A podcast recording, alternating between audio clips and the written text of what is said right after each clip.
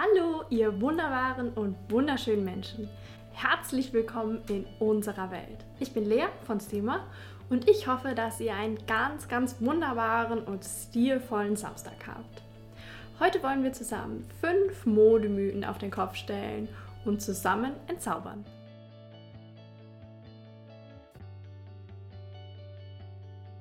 Fangen wir direkt an mit Mythos Nummer 1. Hohe Schuhe sind nur etwas für Frauen. Also erstens ist das ja auch heute noch völliger Quatsch.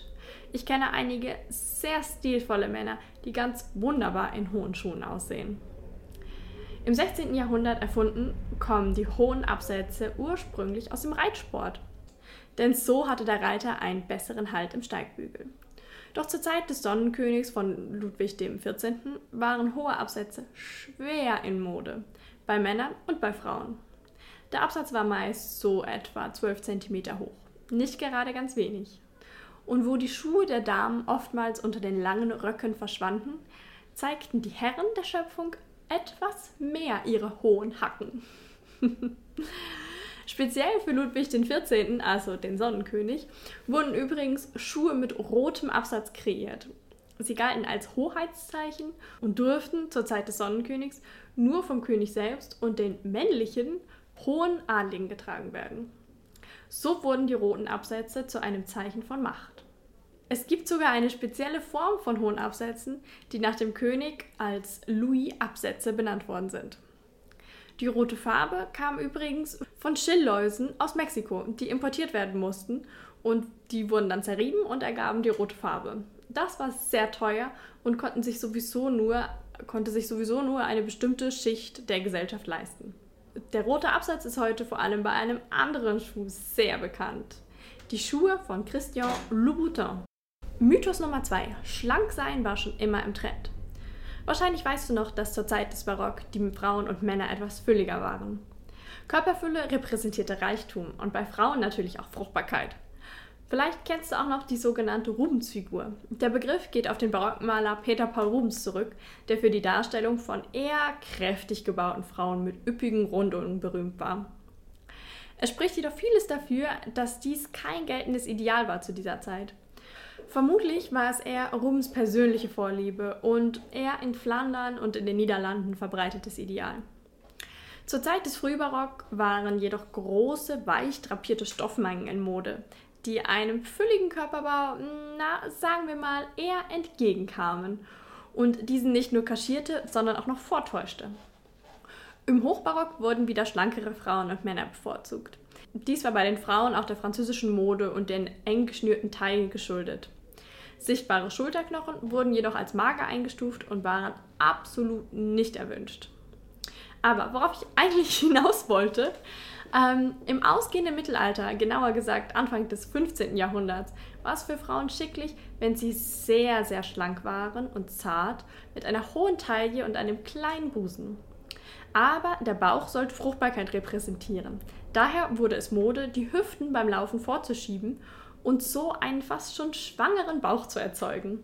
Praktischer Nebeneffekt war da, dass die schwere Kopfbedeckung so besser ausbalanciert werden konnte. Du kennst sicherlich das Bild, die Arnolfini-Hochzeit. Spätestens seit Desperate Housewives sagt das fast jedem etwas. Die Dame, die hier zu sehen ist, ist ziemlich sicher nicht schwanger, sondern einfach nur in Mode, obwohl es ganz anders aussieht. Also, das nächste Mal, wenn dich mit Blick auf deinen Bauch die wenig charmante Frage trifft, ob du schwanger wärst, sagst du einfach, nein, ich bin einfach eine mittelalterliche Schönheit. Denn wir alle finden eine Zeit in der Geschichte, in der genau unsere Körperform total in war. Mythos Nummer 3. Der Bikini ist eine Erfindung der 1950er Jahre.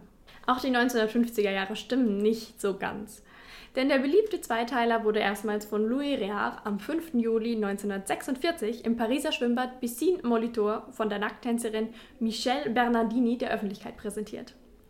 Danach brauchte es noch einige Jahre, bis sich der Bikini an den Stränden durchsetzte. Was jedoch weniger bekannt ist, ist, dass dem Bikini ähnliche Zweiteiler bereits in der Antike getragen worden sind. Auf einem Mosaik der Villa Romana del Casale in Sizilien von 200 bis 300 v. Chr.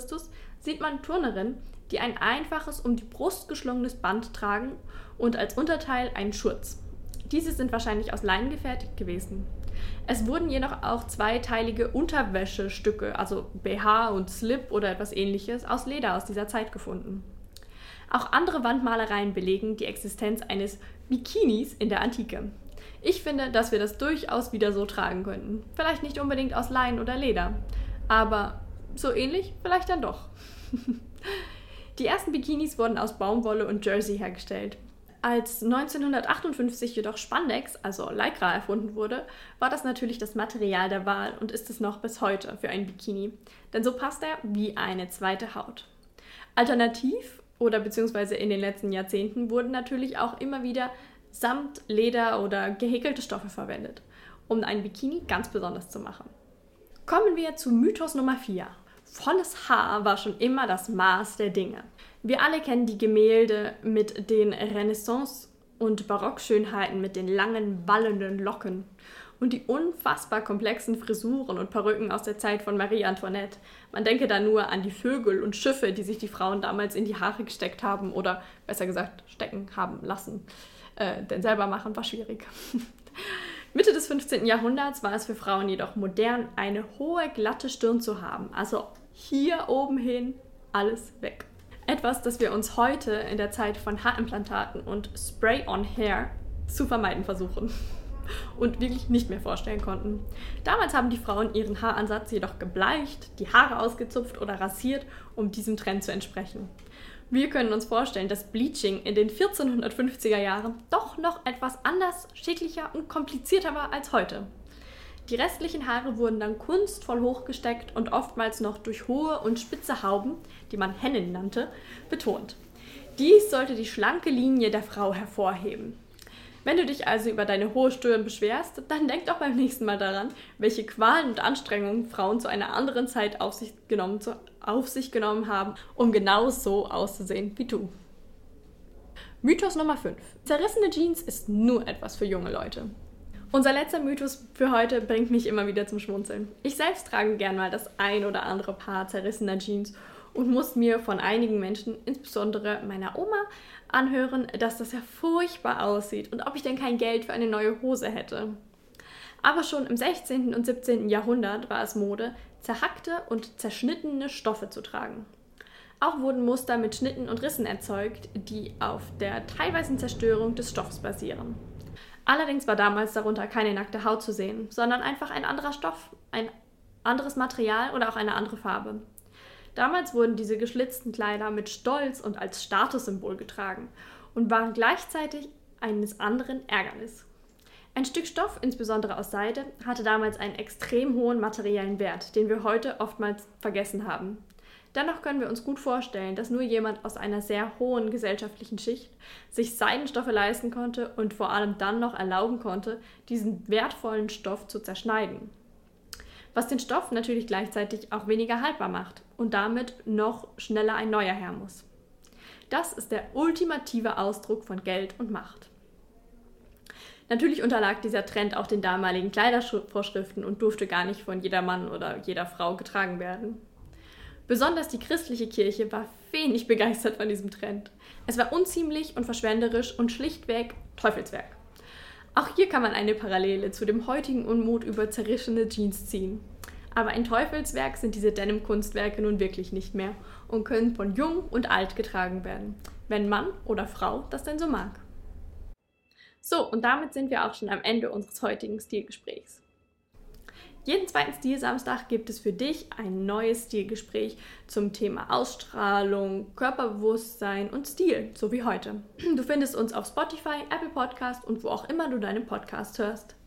Wenn dir gefällt, was wir machen, dann folge uns und lass dich verzaubern. Alle Links findest du wie immer in der Beschreibung. Und wenn du noch mehr entdecken möchtest, dann folge uns doch auch auf Instagram at stil.is.innen. Dort gibt es noch mehr Inspiration und Behind-the-Scenes-Information.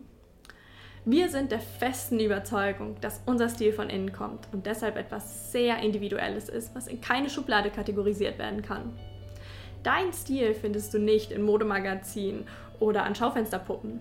Nur du kannst deinen ganz eigenen persönlichen Stil finden, weiterentwickeln und manifestieren. Und deshalb haben wir extra für dich den kostenlosen Guide Entdecke das Geheimnis deines fabelhaften Stils kreiert. Falls du es noch nicht gemacht hast, gehe jetzt auf www.stil-moi.com slash stilfinden. Hol dir unseren Gratis-Guide und entdecke dein Stilgefühl. Embrace your imperfections. Du kannst stilverliebt du selbst sein mit deinem Stil, der einzigartig, inspirierend und unabhängig ist. Bis zum nächsten Stil-Samstag.